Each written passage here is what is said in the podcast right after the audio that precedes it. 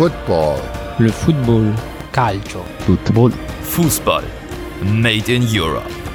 Hallo und herzlich willkommen zu einer neuen Episode von Fußball Made in Europe.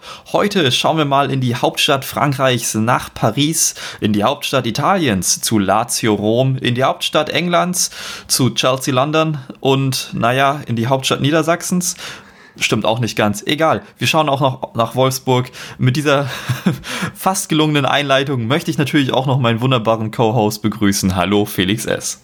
Servus, Felix G.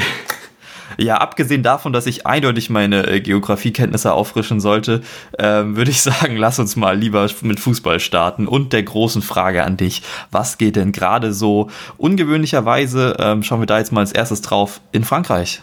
Ja, in Frankreich ist Lille momentan auf Platz 1. Sie haben äh, sieben Siege und eine Niederlage aus den letzten acht Spielen, haben damit drei Punkte Vorsprung auf ein ebenso formstarkes Lyon, was auch die letzten sechs Spiele, aus den letzten sechs Spielen nur eine Niederlage hat. Marseille steckt, äh, konnte die Talfahrt etwas stoppen, steht jetzt auf Platz 7 und hat einen neuen Trainer mit Jorge Sampaoli.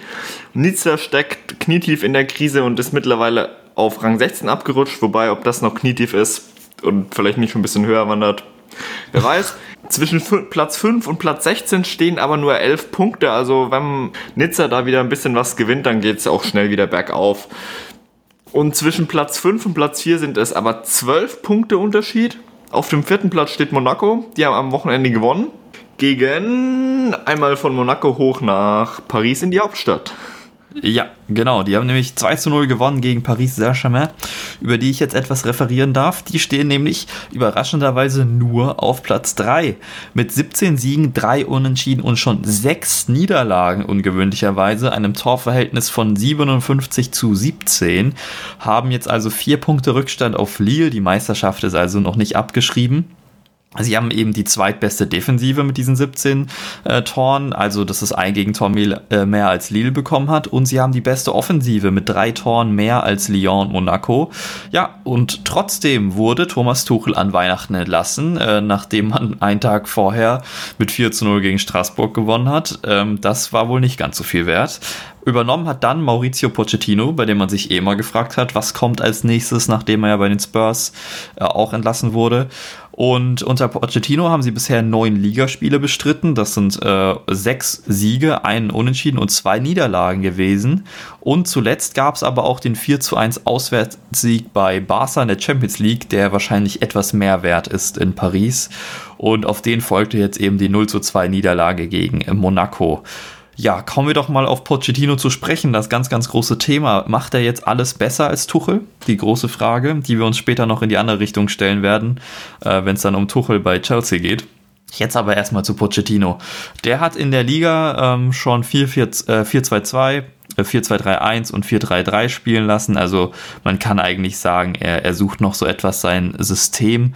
Am ehesten ist das Ganze wohl als 4-2-3-1 zusammenzufassen, da wenn er das 4-3-3 spielen lässt, immerhin noch auf einen Zehner setzt und das somit relativ ähnlich ist.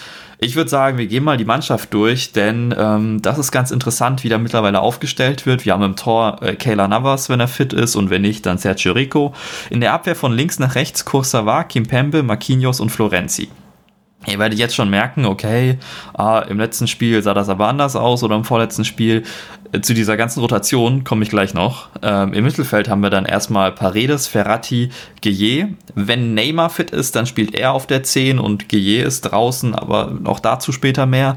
Und vorn drin Mbappé, Icardi, Di Maria oder Keen. Es ist wie gerade schon ein bisschen das durchgeklungen ist, schwer eine genaue Startelf zu bestimmen, da es immer wieder Verletzte gibt. Aktuell sind es irgendwie Neymar, Di Maria, Bernat, auch Sarabia hat im letzten Spiel äh, gefehlt und der Kader ist einfach so groß. Ähm, da wird so viel rotiert, also selbst wenn es nur Einwechslungen sind, dass es einfach schwer ist zu sagen, das ist die Startelf. Wir haben zum Beispiel Diallo, Kera und Bacca, die in der Abwehr rein rotieren oder Herrera, Rafinho oder Danilo Pereira im Mittelfeld und eben dann noch Draxler, Sarabia Maria und wie schon auch angesprochen, äh, angesprochen Keen vorne drin, die immer wieder reinrotieren. Ihr seht, der Kader ist breit. äh, ob das dann am Ende helfen wird, das ist die andere Frage, denn bei so vielen Verletzten ist das nicht einfach. Äh, kennt man als äh, Liverpool-Fan ganz gut, nicht Felix? Hm. ja, ähm, jetzt aber mal Jetzt aber mal der Unterschied äh, zu Thomas Tuchel. Ähm, denn im Gegensatz zu Thomas Tuchel setzt Pochettino auf einen Zehner. Und das ist in seinem Idealfall Neymar. Äh, dazu möchte ich auch, auch gerne nochmal auf eine Taktikanalyse bei Total Football Analysis ähm, leiten. Den Link dazu findet ihr bei uns in den Show Notes.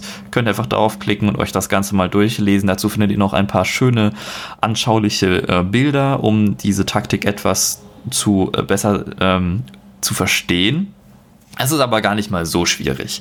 Also im Spielaufbau sieht es so auf, dass eben Paredes der ist, der sich zwischen die Innenverteidiger fallen lässt, um zu helfen, um sich den Ball abzuholen. Man sieht es teilweise auch schon, wenn der Torwart Abschlag hat, dann stehen die Innenverteidiger ein bisschen nach außen und Paredes kommt eben und holt sich einfach den Ball ab. Die Innenverteidiger spielen dann nicht so die allergrößte Rolle. Er leitet dann den Aufbau über die Mitte zu Ferrati oder Neymar, der sich, wenn er denn fit ist und Zehner spielt, tief fallen lässt. Und eben sonst, wie gesagt, Ferrati. Kursawa und Florenzi bilden auf den Außenverteidigerpositionen Anspielstationen, die auch weiter nach vorne rücken. Die werden jetzt dann aber ehrlich gesagt seltener genutzt. Die sollen den Gegner so ein bisschen ablenken, dass die halt sich nicht nur auf die Mitte konzentrieren, was natürlich verständlich wäre, wenn da Ferrati oder Neymar stehen, aber sich dann eben denken, ah Mist, wir müssen auch ein bisschen auf die Außen aufpassen, sonst haben die so viel Platz. Wenn sie sich dann aber auf die Mitte konzentrieren und eben Ferrati oder Neymar doppeln, dann können die den Pass auf Außen spielen, wo dann eben Platz ist. Also das ist so ein bisschen so diese äh, Katz- und Maus-Taktik. Oh, wir tun so, als sind wir hier und dann sind wir woanders oder nee, wir sind jetzt doch hier und jetzt spielen wir woanders hin. Also entweder können dann die Außen genutzt werden, um nach vorne zu kommen, oder der Weg durch die Mitte.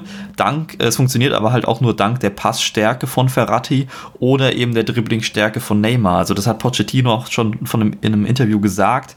Er ist ähm, sehr davon beeindruckt, wie gut Neymar dribbeln kann, wo man auch so sagt, ja gut, erzähl mir was Neues. ähm, aber er nutzt das halt mal auf eine andere Weise. Also nicht so dieses klassische Ding, Neymar auf dem Flügel dribbelt irgendwie und dann haben wir einen Abschluss oder sowas, sondern er nutzt das eben als äh, Methode des Ballvortrags.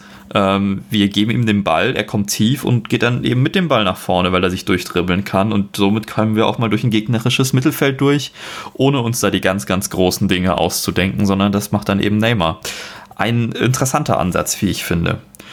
Ja, eine ganz interessante Statistik. Unter Pochettino haben wir bisher mehr Flanken als unter Tuchel, aber jetzt ist hier der Unterschied, das sind meist tiefe Flanken. Also PSG hat aktuell in den paar Spielen äh, weniger Kopfballduelle absolviert aber mehr Flanken. Das heißt, wie gesagt, dann also diese tiefen Flanken.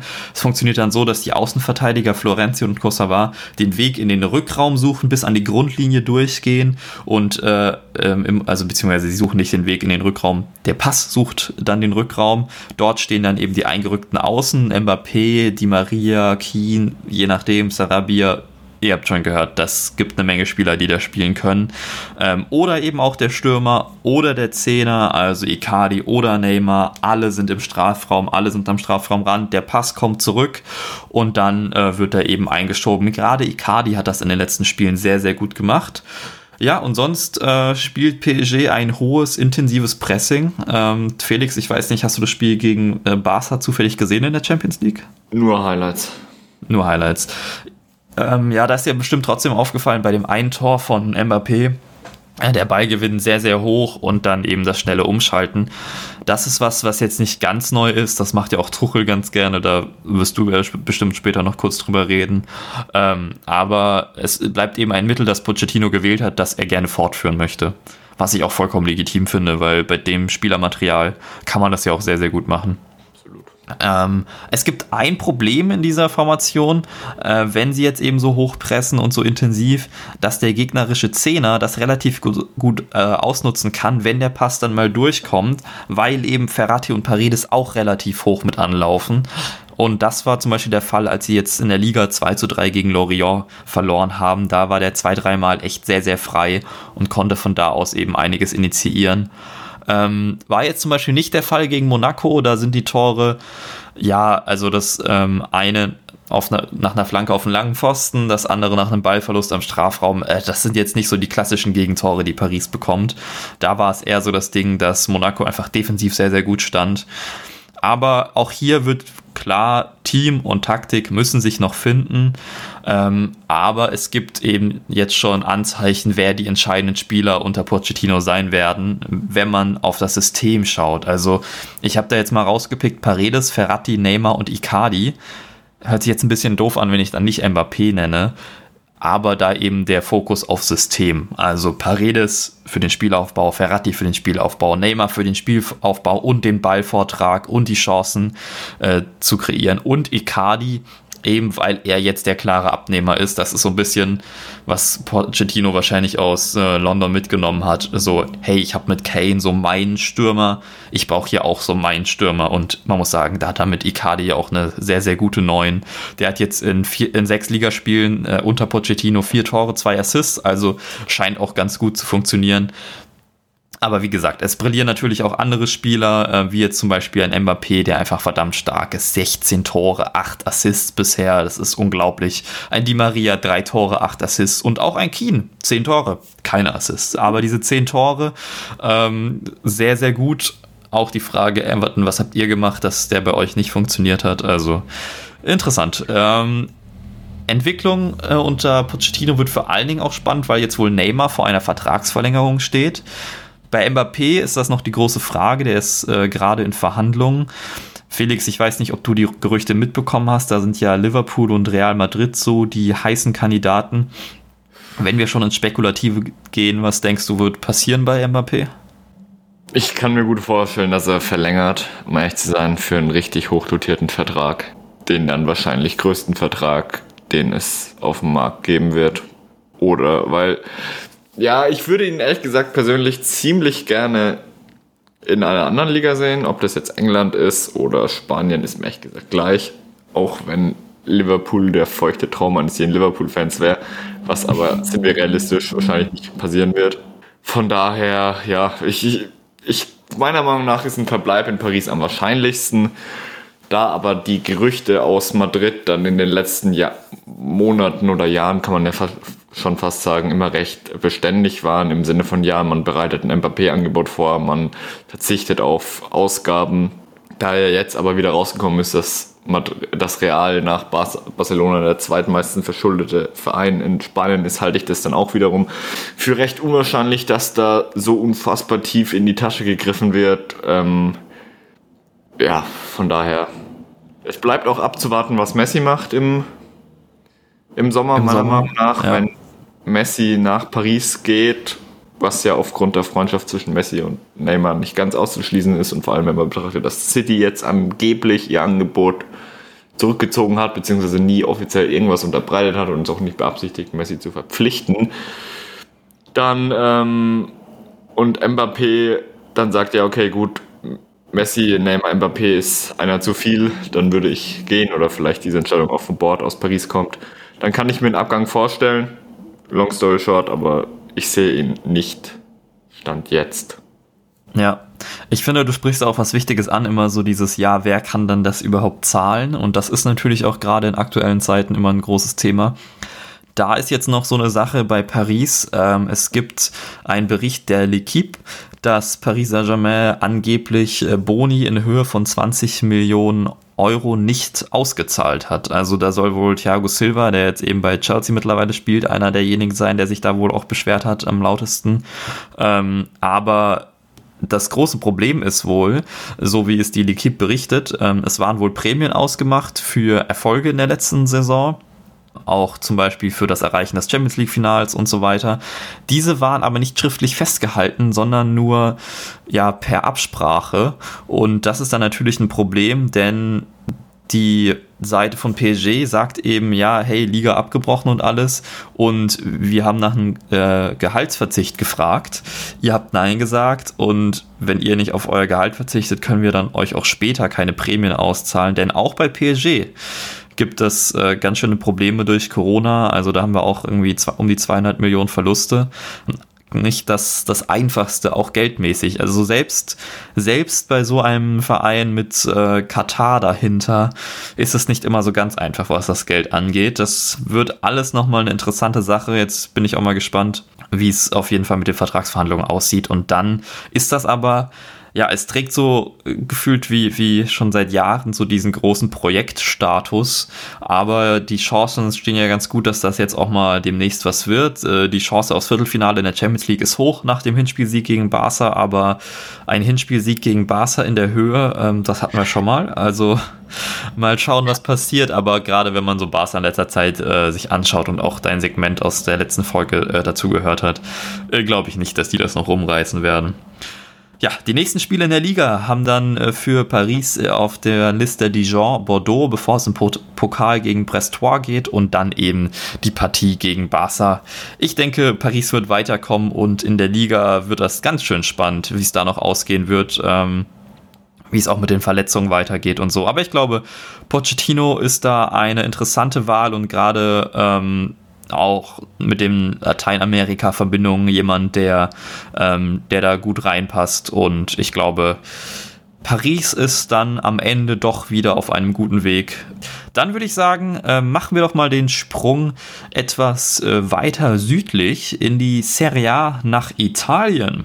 Dort ist Inter in der Liga zuletzt mit Siegen gegen Juventus, Lazio und Milan aufgefallen, stehen dadurch nämlich jetzt mittlerweile auf Rang 1 mit vier Punkten Vorsprung auf den Stadtrivalen. Juventus ist auf Platz 3 gesprungen, nachdem man unter anderem gegen die Roma gewinnen konnte, die dadurch jetzt dann eben auf Platz 4 steht. Also da haben wir jetzt schon die ersten vier abgehandelt. Ein Punkt hinter den vier Champions League Plätzen steht dann Atalanta und die stehen dort punktgleich mit Lazio Rom. Wie sieht es bei denen aus, Felix? Ja, bei denen äh, sieht so aus, dass sie momentan, wie gesagt, Sechster sind. Letztes Jahr waren sie Vierter. Aktuell haben sie 13 Siege, 4 Unentschieden, 6 Niederlagen. Atalanta hat aber ähm, ein deutlich besseres Torverhältnis, äh, deshalb sind sie auf Platz 6. Ja, es hat sich, auch wenn man sich taktisch anschaut, nicht allzu viel zum letzten Jahr geändert. Zur letzten Saison, wo man Vierter werden konnte, von daher, ähm, das Taktische gestaltet sich so unter Trainer Simone Inzaghi, dass man immer noch mit einer Dreierkette spielt, mit äh, einer Abwehr bestehend aus Francesco Acerbi, Stefan Radu und Patric. Im Mittelfeld haben wir Lazari auf rechts, Sergej Milinkovic-Savic, Lukas Lever und Luis Alberti, Alberto und Marusic. Und dann im Sturm haben wir Joaquin Correa und Felipe Caicedo, die sich so abwechseln, neben Ciro Immobile, der wie immer trifft mit jetzt 14 Toren, drei Vorlagen. Lazio ist eine Mannschaft, die äh, es überhaupt nicht mag, wenn sie den Ball hat. Sie setzt auf, am liebsten auf Konter, hat im Liga-Vergleich, glaube ich, lediglich, de, sie haben den sechsmeisten Ballbesitz mit 51,4 Prozent. Das, also alle anderen Top-Mannschaften sind vor ihnen.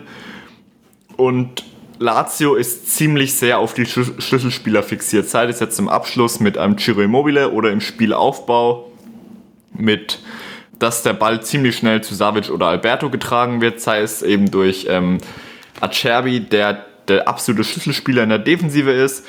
Acerbi, Acerbi fängt in der Liga die zweitmeisten äh, Bälle ab pro Spiel, 2,9 und hat auch die meisten Klärungsaktionen, äh, befindet sich in den Top 10 der meisten Klärungsaktionen der Liga. Also Acerbi haut die Bälle raus und dann geht es ganz schnell zum Mittelfeld, das eben in der, in der Offensive quasi von Savic und Alberto gelenkt wird. Und Sergej Milinkovic-Savic ist auch der Schlüsselspieler im Mittelfeld mit fünf Toren, sieben Vorlagen. Er hat die zweitmeisten Key Passes nach Luis Alberto und bei Lazio ist es momentan so, dass der, die Offensive sehr viel über die linke Seite geht, denn Lazio hat die zweitmeisten Angriffe der Liga über links, also prozentual gesehen. Die Flanken von Marusic sind meist hoch oder halb hoch aus dem, aus dem Halbfeld. Was man beobachten kann, ist, dass Korea im, Joaquin Korea im 16er ziemlich agil ist, Räume reißt, läuft, Ändert ein bisschen an äh, Roberto Firmino, nur mit nicht ganz so viel Defensivarbeit. Und dass Firmino eben Platz für die einrückenden Flügel macht, aber von der, vom Arbeitspensum ähnlich. Und dann, dass Immobile sich dann im 16er versucht, zumindest frei zu bewegen. Und er ist ein, ähm, er macht wahnsinnig viele Tore mit einem Ballkontakt. Also Flanke kommt, Ballkontakt ist dann mei meist schon der Schuss.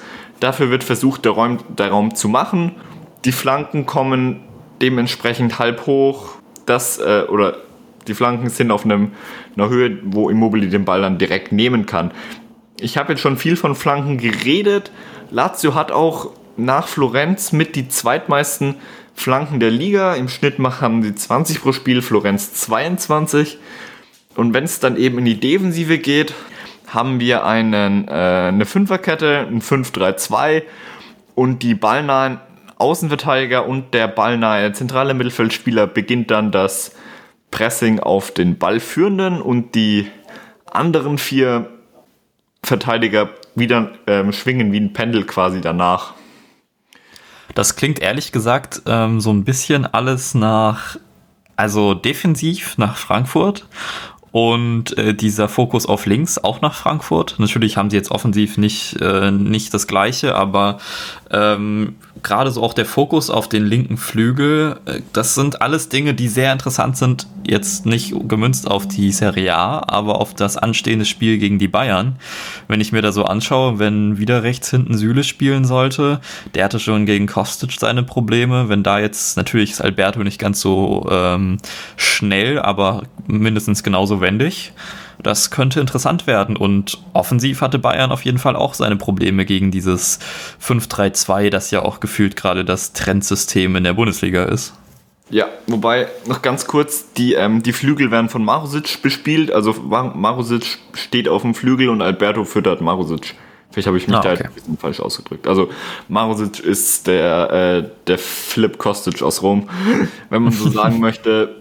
Äh, ja, das ist ziemlich spannend. Der, die Spielstile gleichen sich oder sind ziemlich ähnlich von Frankfurt und, und Lazio. Vielleicht nur kleine Unterschiede, dass, dass Lazio eben mit einer Doppelspitze spielt und Frankfurt eben eigentlich mit einer Spitze und zwei Zehnern, die ziemlich wuselig sind, um es vielleicht mal so auszudrücken, hm. und auch viel selbst kreieren, um diese eine Spitze zu füttern.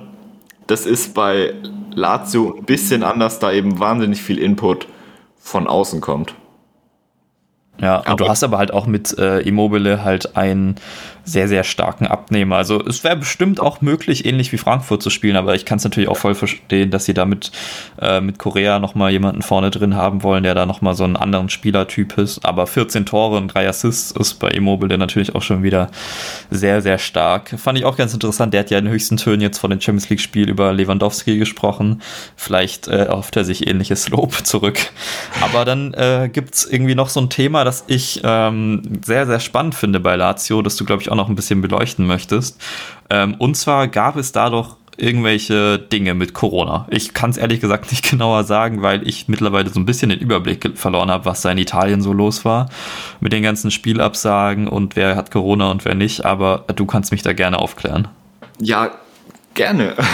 Und zwar, es geht im Endeffekt darum, dass im Herbst Lazio in der Liga mit zuvor positiv getesteten Spielern beim Spiel gegen Turin angetreten ist, gegen den FC Turin.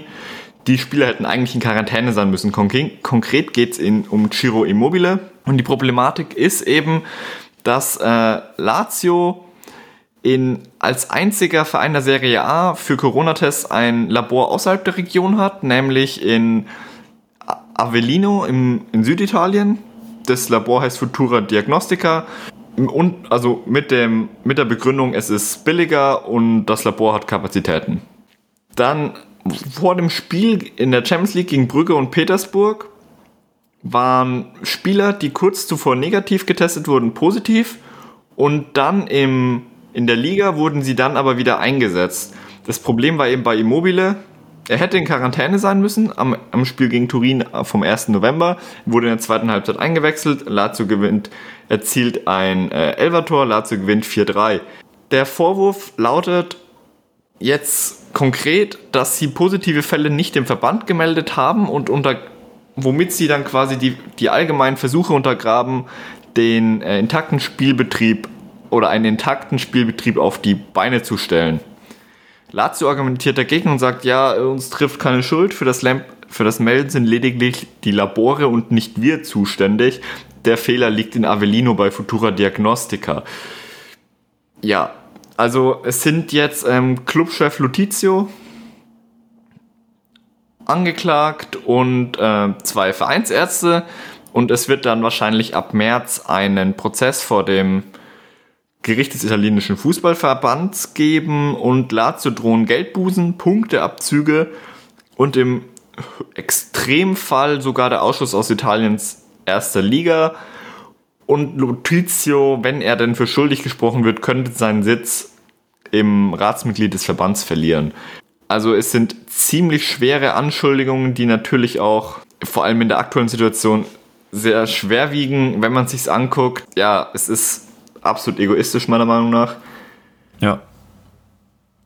Und es, es ist ja auch, es setzt ja einfach die Gesundheit von so vielen Menschen irgendwie aufs Spiel. Also allein die Gesundheit deiner eigenen Spieler dass du die so aufs Spiel setzt, ist grob fahrlässig und dann aber auch halt die Gesundheit der Gegner und wenn du eben so tust, nee, die sind äh, negativ und dann so, oh, äh, ups, sind ja wohl doch positiv. Also das kannst du einfach gerade in der Situation nicht bringen und gerade dann auch in Italien, das eben so ein Land ist, das davon echt betroffen wurde. Also ich will nicht wissen, wie zum Beispiel ähm, die Fans aus Bergamo zu der Sache stehen, die ja, also die Stadt, die ja so hart getroffen wurde davon.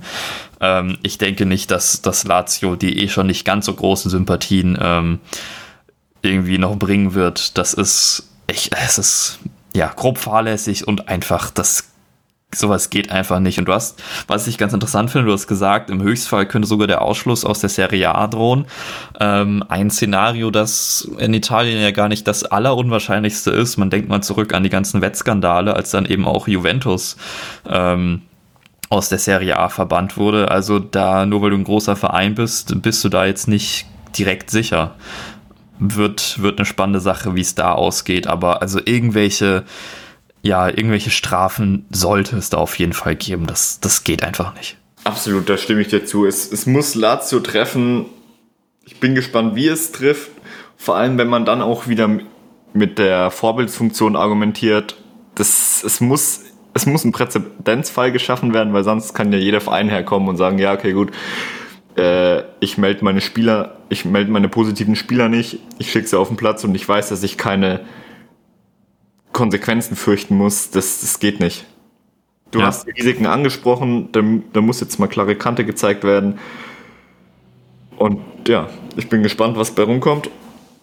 Ich denke mal, das wird uns im Podcast noch ein bisschen begleiten. Das denke ich auch. In ein paar Wochen können wir drüber reden und schauen, was bei rumgekommen ist.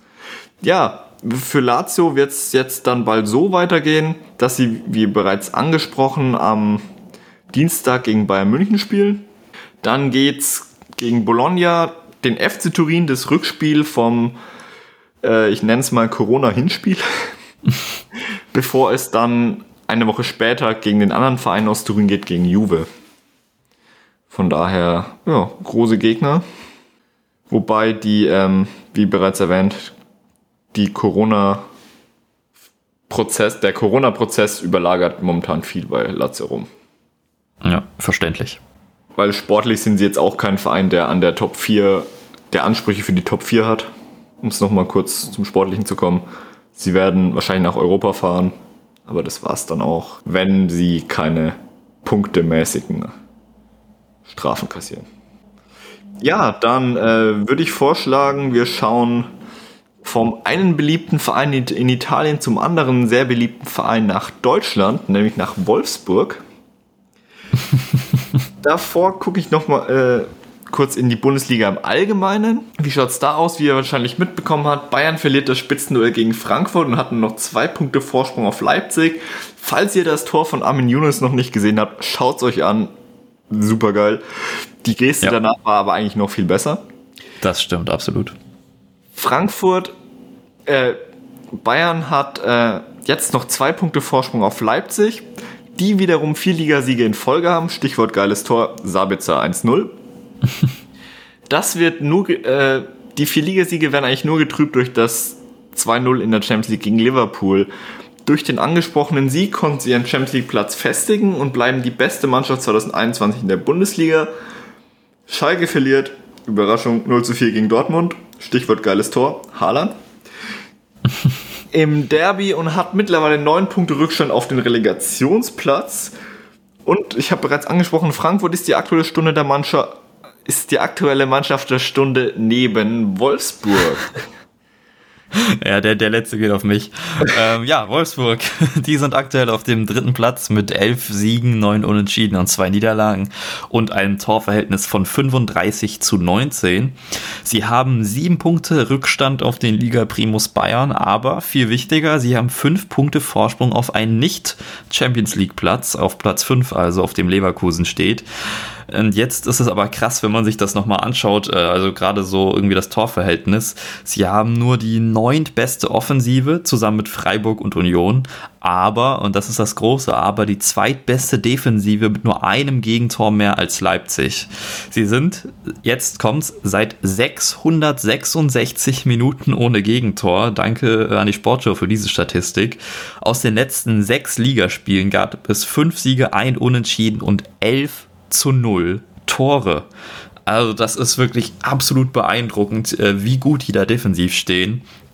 Ja, und äh, Fun Fact, übrigens, Kuhn Castells hat immer noch nicht die meisten weißen Westen in der Bundesliga, also da sieht man mal, davor war das nicht ganz so. Aber mittlerweile hat eben Oliver Glasner sein System gefunden, das 4-2-3-1 etabliert. Vorher wurde öfter die Dreierkette ausprobiert, ähm, gerade auch in der letzten Saison, da kam dann aber wohl die Mannschaft auf ihn zu und hat gesagt, hey Trainer, das klappt bei uns einfach nicht wollen wir es nicht nochmal anders probieren. Und Glasner hat klein beigegeben, kann man ihm negativ auslegen, kann man ihm aber auch positiv auslegen. Ähm, ich finde es positiv, denn so wie die Mannschaft aktuell spielt, äh, das findet bestimmt auch der Trainer ganz gut. Ja, schauen wir uns doch die, mal die Mannschaft an. Äh, wir haben im Tor eben den angesprochenen Kuhn Castells. In der Abwehr von links nach rechts äh, Otavio, Brooks, Lacroix und Mbabu. Auf der Sechser-Position Xaver Schlager und Maxi Arnold und dann in der offensiven Dreierreihe auch hier von links nach rechts Renato Steffen, Gerhard und Riedle Baku und vorne drin eben natürlich Wout Weghorst. Ja, ähm, im Gegensatz zu Paris, wo ich gesagt habe, dass es schwer ist, eine Startelf festzumachen, ist es bei Wolfsburg relativ einfach, denn die Namen, die ich euch vorgelesen habe, das war jetzt fünfmal in Folge genau die gleiche Startelf. Also ähm, Glasner hat seine Mannschaft gefunden und bleibt dabei. Es gibt da jetzt aber ein paar Dinge, die interessant sind. Erstens ist natürlich Yannick Gerhardt auf der 10 ungewohnt. Ähm, hätte man jetzt nicht gesagt, dass das eine angestammte Position ist. Vorher hat er zu, ab und zu Maxi Philipp gespielt, aber der ist irgendwie nicht so ganz angekommen in der Bundesliga. Und Riedle Baku auf Außen, äh, gerade offensiv, ist jetzt auch nicht die Position, die man beim Ex-Mainzer vermutet. Ja. Er hat jetzt vorher die meiste Zeit in der Saison Rechtsverteidiger gespielt. Lag daran, dass Mbabu und William verletzt waren auch nicht seine angestammte Position, hat das aber verdammt gut gemacht. Jetzt ist ein Babu zurück, er wird nach vorne gezogen, macht das verdammt gut. Also Riedle Baku, der das Schweizer Taschenmesser unter den Wolfsburger Spielern, äh, der kann alles. Und dann haben wir in der Innenverteidigung eben mit Maxence Lacroix einen äh, Verteidiger, der aus der zweiten französischen Liga kommt und absoluter Stammspieler geworden ist und das auch wirklich richtig gut macht. Anfangs gab es eben noch Marin Pongracic, der jetzt dank Corona länger, äh, dank Corona ist falsch formuliert, ähm, leider durch Corona länger ausfallen musste und da auch echt einige Probleme hat. Das ist auch nochmal eine Geschichte, auf die man zu sprechen kommen muss. Der wurde dann eingewechselt, ähm, nachdem er wieder zurück war, konnte nur 45 Minuten spielen, weil er wohl einfach keine Luft mehr hatte für mehr und ähm, das war wohl auch schon vorher klar, aber aufgrund von Verletzungen hat äh, Glasner dann Pongracic trotzdem aufgestellt, also nicht ganz astrein. Deswegen äh, gute Sache, dass er jetzt erstmal ihm die Zeit gibt, wieder in Ruhe fit zu werden. Und mit Brooks und Lacroix hat er aber auch eine Hammer-Innenverteidigung. Auf die komme ich später nochmal kurz zu sprechen. Ja, und äh, Wolfsburg ist also sehr konstant und gut drauf und das äh, eben trotz Verletzung von, wie schon angesprochen, eigentlich wichtigen Spielern. Anfangs Saison eben im Babu, Roussillon war lange verletzt, äh, Pongracic war verletzt, Gilavuki lange verletzt und gerade eben mit Gelavogi auch der Kapitän. Jetzt mittlerweile alle wieder zurück, aber Roussillon ist noch nicht fit genug, Pongracic nicht. Gelavogi spielt noch nicht, obwohl er Kapitän ist und wieder fit ist. Also einfach, weil diese Startelf so, so gut funktioniert. Schauen wir mal auf Spielerische. Da gibt es sehr, sehr unangenehmes Pressing für den Gegner. Ähm, das fängt vorne direkt schon an bei Wekos, der ist entscheidend, läuft als erster an, hat die zweitmeisten intensiven Läufe äh, der Liga. Nur einer hat mehr Riedle Baku. also ähm, ihr seht schon, Wolfsburg läuft und läuft und läuft und richtig intensiv. Dann, wenn mal der Ball gewonnen wird, gibt es eben das schnelle Umschalten. Das ist ein absoluter Klassiker, den man aus der Bundesliga kennt. Und jetzt ist eben der Unterschied zu vorher, man schafft es auch gegen tiefstehende Gegner Chancen zu kreieren. Die Variabilität wurde gesteigert. Es kann jetzt über die Mitte gehen, über Gerhard, der schon ein Tor und vier Assists hat, oder Arnold, drei Tore und vier Assists. Gerne auch mit einem Fernschuss, äh, speaking of Arnold. Oder eben über die Außen mit Renato Steffen, der jetzt ein paar Mal hintereinander getroffen hat, steht jetzt bei fünf Toren und vier Assists. Oder auch Riedle Baku, vier Tore und zwei Assists.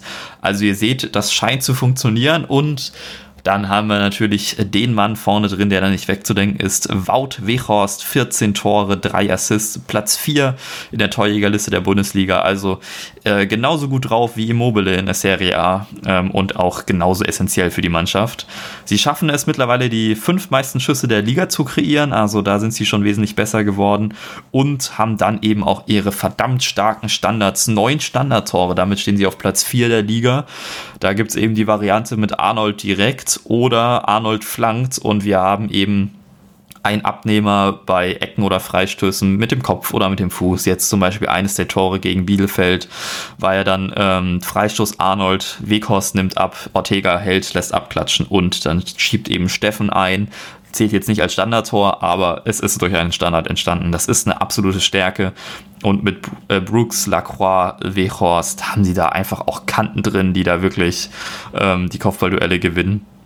Wie schon angesprochen, die intensiven Läufe sind eben nicht nur auf die individuellen Baku und Wekos bezogen, sondern auch auf die Mannschaft. Die hat insgesamt die meisten intensiven Läufe und die meisten Sprints der Liga. Also da wird äh, wirklich sehr, sehr hart gearbeitet. Und das passt eigentlich so zum Gesamtbild der Mannschaft. Die ist sehr gefestigt, die ist unspektakulär, aber sie ist gut. Und in so einer Corona-Saison mit Auf und Ab, mit Trainerwechseln bei Dortmund, äh, mit einem ja, Leverkusen, bei dem die Form schwankt, mit Querelen bei Gladbach, ähm, ja, wo also bei allen starken Teams irgendwie so der Wurm drin ist, kommt dann eben so ein Team wie Wolfsburg oder eben auch Frankfurt, was wir in der letzten Folge hatten, und kann da mal so reinschießen. Ein großer Pluspunkt für sie ist natürlich, sie haben keine Mehrfachbelastung, nur den DFB-Pokal. Und von daher denke ich auch, dass es da sehr, sehr gut weitergehen kann. Die nächsten Spiele sind jetzt dann gegen Hertha, dann Leipzig im Pokal und dann Hoffenheim und Schalke. Also ich würde mal sagen, in der Liga könnte da sehr, sehr gut mit neun Punkten zu rechnen sein bei den Gegnern. Ähm, und es ist ja auch krass, sie haben mit Frankfurt zusammen die wenigsten Niederlagen, nämlich nur zwei und die waren gegen Bayern und Dortmund.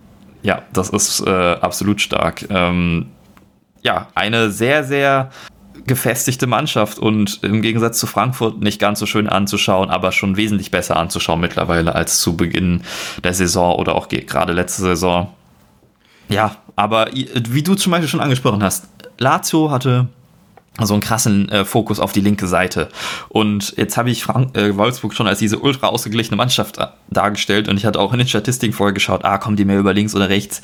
Nee, ist perfekt ausgeglichen. Also auch da, äh, sie haben nicht mal eine Seite, die sie favorisieren. Ähm, und das ist einfach, ja, es ist alles ausgeglichen und gut und ja, dann. Das reicht in der Bundesliga aktuell für Platz 3 ist die Frage, ob das jetzt positiv oder negativ zu bewerten ist. Sagst vielleicht auch ein bisschen was über die Bundesliga aus. Ja, absolut. Ähm ein ganz kurzer Einwand. Du hast gesagt, dass äh, Wolfsburg die fünfmeisten Schüsse der Liga kreiert. Ich, aber wenn man es sich anschaut, und, und sie sind ja äh, oft, überhaupt nicht offensiv stark, also im, in der Gesamtsumme irgendwie neuntmeisten Tore der Liga, oder? Irgendwie sowas. Ja.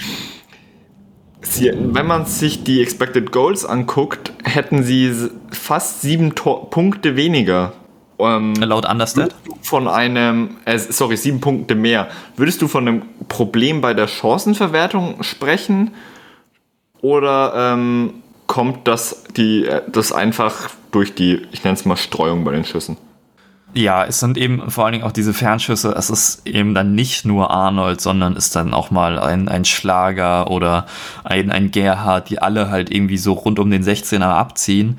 Ähm, aber ich, ich denke vor allen Dingen auch, also ein, ein Weghorst ist einer der Stürmer unter den Top-Stürmern der Liga, der nicht so stark über seinen ähm, Expected Goals überperformt. Das zeichnet normalerweise starke Stürmer aus und wenn wir uns die Top 10 der Liga anschauen, ist da jeder eigentlich ein Überperformer, was seine Tore angeht. Das ist bei Weghorst nicht der Fall.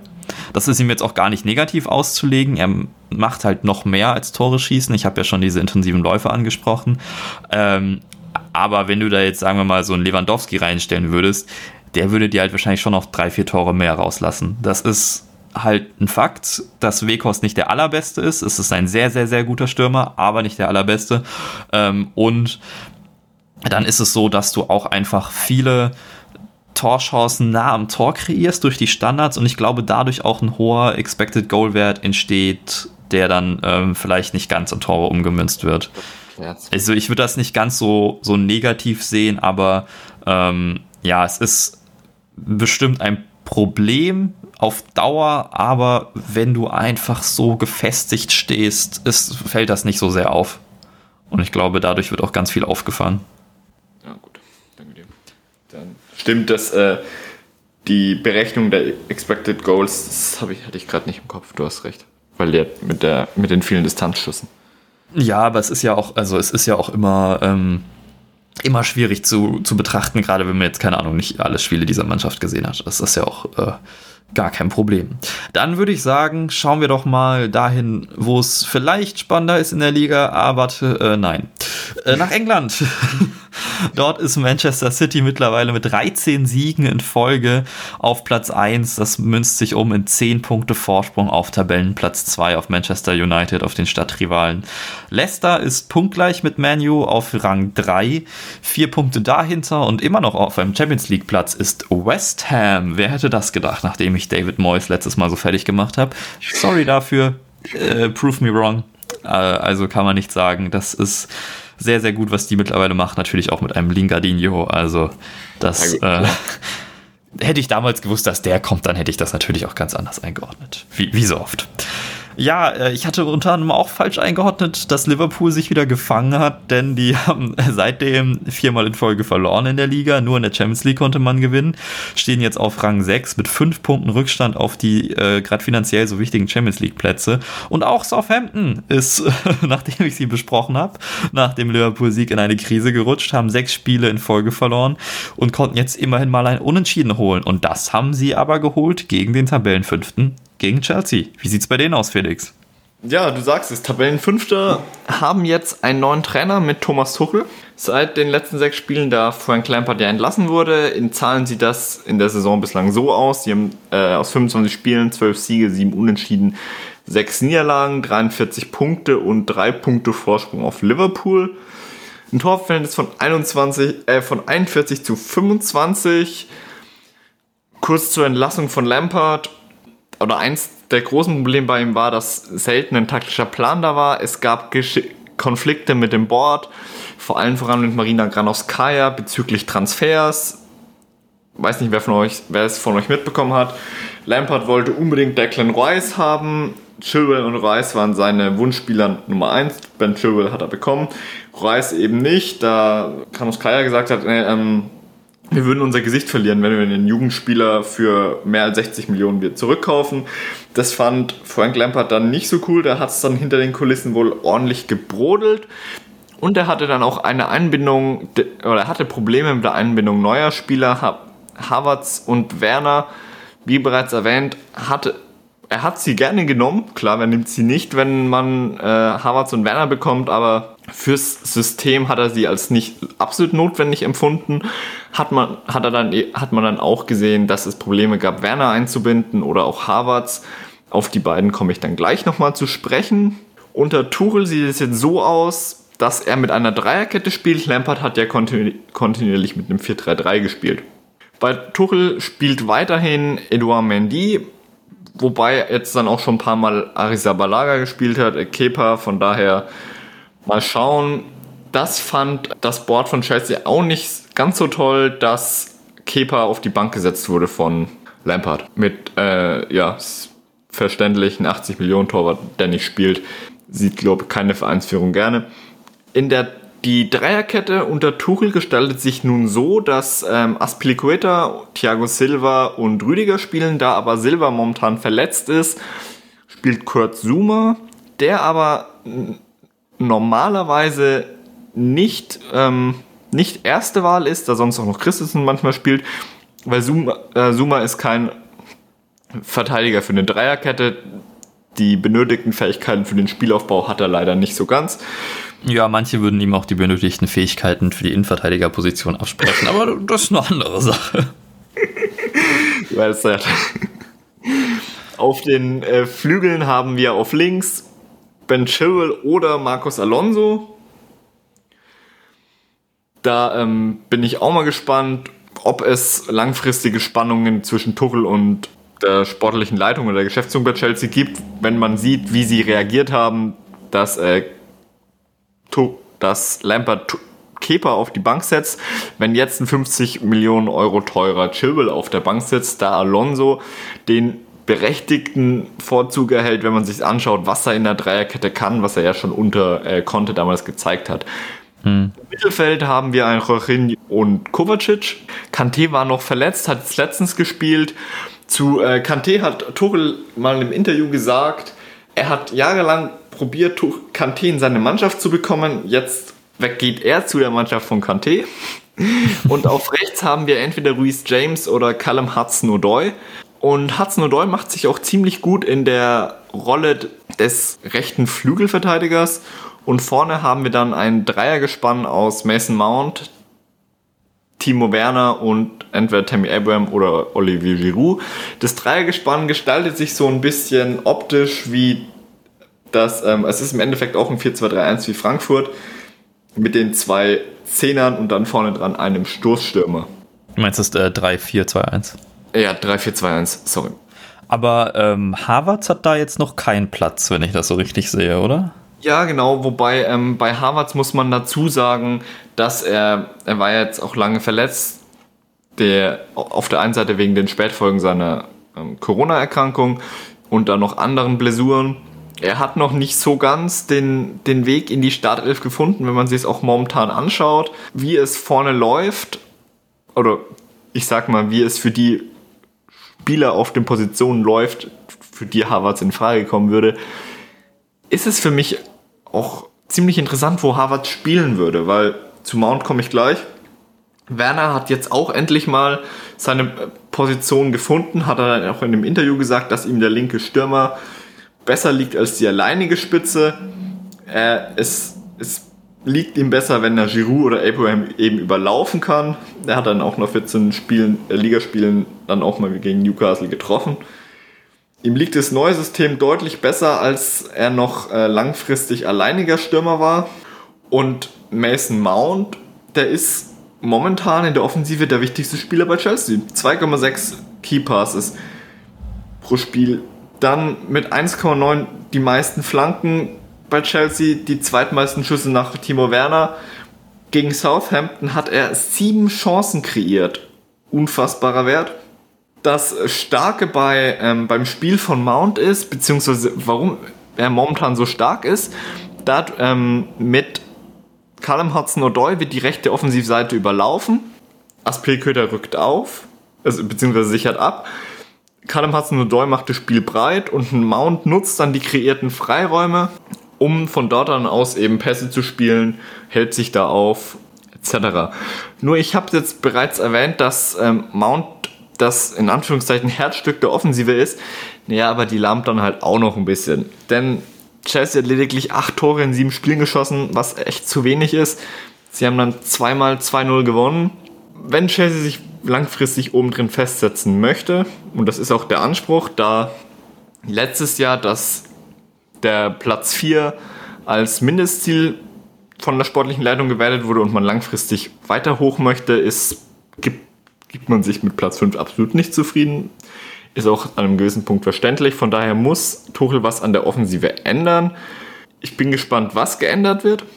Beziehungsweise wo zum Beispiel ein Harvards, wo Harvards reinfindet oder seinen Platz findet, da man ja dann doch gesehen hat, was er bei bei Leverkusen kann, wenn er im Zentrum spielt, weil das war das große Problem bei Frank Lampard. Ich habe es erwähnt, Timo Werner hatte eine Position, die ihm absolut nicht gepasst hat. Bei Lampard hat Havertz oftmals auf der 8 gespielt oder im, im zentralen Mittelfeld musste den Spielaufbau machen und man hat bei Leverkusen hat man letztes Jahr gesehen, dass Havertz nicht den Spielaufbau gemacht hat, sondern deutlich offensiver gespielt hat. Als Havertz dann auf der 10 paar Mal spielen dürf, durfte oder die wenigen Male, die Havertz auf der 10 gespielt hat, hat man gesehen, dass ihm das dann deutlich besser liegt. Ja, von daher interessant zu sehen, wo Havertz dann, wenn er wieder fit ist, spielen wird, weil wäre interessant zu sehen, was passiert oder wie lange es dauert, bis Tuchel ernsthaften äh, Stress bekommen würde, wenn auch ein 80 Millionen Euro teure Havers langfristig auf der Bank sitzt. Aber das da ist auch genau das, was wir auch ähm, schon bei unserer Folge zu den Sommertransfers angesprochen hatten,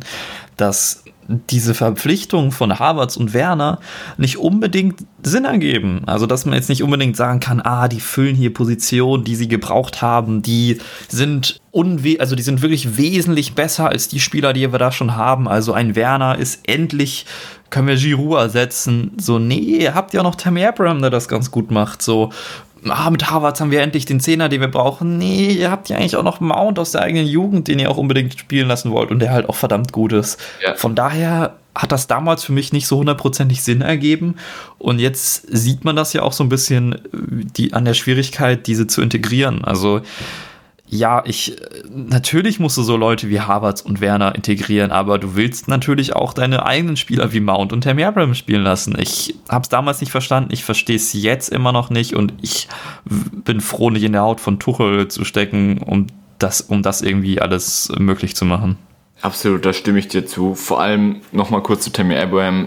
Der ist die offensive Zukunft, hat jetzt sechs Tore in zwölf Spielen und eine Vorlage. Also man hat ja, auch vor allem, was er Werner kann. im Gegensatz dazu ist halt, also der hatte jetzt 14, was hast du, 14 Spiele ohne Tor? Ist das wirklich so, so viel? Ohne Tor hatte er zwischenzeitlich, hat jetzt fünf Tore und fünf Vorlagen in 21 Spielen. Also es ist nicht das, was man von Werner sich erwartet. Was für mich persönlich mal ziemlich spannend wäre zu sehen, ist Werner neben Tammy Abraham. Mhm. Das würde ich mal gerne sehen. Das wäre ja dann ähnlich zu äh, Werner neben Paulsen mit einem Harvards hinten dran und einem Mount auf der anderen Seite. Und ja, dann so ein Mittelfeld aus Jorginho und Kante oder Kovacic, Jorginho. So ein bisschen Leipzig, so dieses 4-2-2-2. Also, dass du dann so diese zwei Halbpositionen hast, eben mit Mount und Harvards und diesem Doppelsturm, den du gerade genannt hast. Und also, das wäre auch ein System, das ich mir sehr gut vorstellen könnte. Aber da weiß ich auch nicht, wie, ja, ob Tuchel zum 4, äh, zum 4-2-2-2 geht. Ich könnte es mir vorstellen, dass er vielleicht langfristig wieder taktische Änderungen vornimmt, vielleicht auch gerade schon an dem Plan arbeitet, weil er offensiv momentan absolut viel zu wenig los ist. Von daher, ja, man kann eigentlich nur sagen, ja, mal gucken. Jetzt geht's unter der Woche in der Champions League gegen Atletico. Das wird auch Ach. ziemlich spannend, die ja jetzt letztens zweimal verloren haben gegen Levante. Einmal unentschieden. Einmal unentschieden, ja, einmal verloren. Unentschieden und verloren. Und danach geht es ja für Chelsea richtig happig weiter gegen United, Liverpool, Everton. Puh, ja. Ja, also Crunch-Time für Tuchel und so das genau. so schnell nach, nach Einstieg, das ist schon, das ist schon krasse. Vor allen Dingen, also wenn du es nicht schaffst, Chancen zu kreieren ähm, in der Liga, irgendwie gegen Southampton, dann kreier erstmal Chancen gegen Atletico. Genau, du sagst es.